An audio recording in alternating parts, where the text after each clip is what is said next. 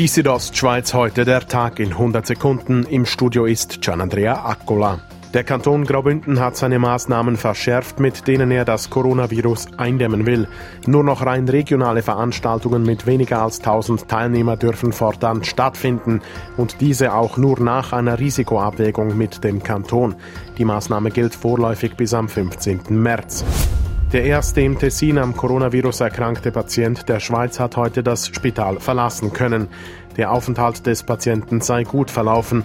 Der Patient habe während seines Aufenthalts in einer Privatklinik in Lugano weder andere Patienten noch das Personal gefährdet.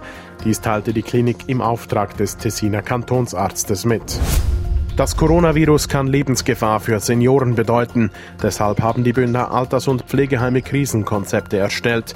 Mit diesen will man sich gegen die Seuche wappnen. So gibt es beispielsweise strengere Eintrittskontrollen, wie der Leiter des Altersheim Guckabach in Davos Urs Tobler erklärt. Auf den Stationseingängen haben überall geschrieben, keine Besucher auf Stationen, Meldung bei der Pflege oder Pflegedienstleitung, wenn irgendeine Frage ist. Auf der Kippe steht wegen des Virus auch die Higa in Chur.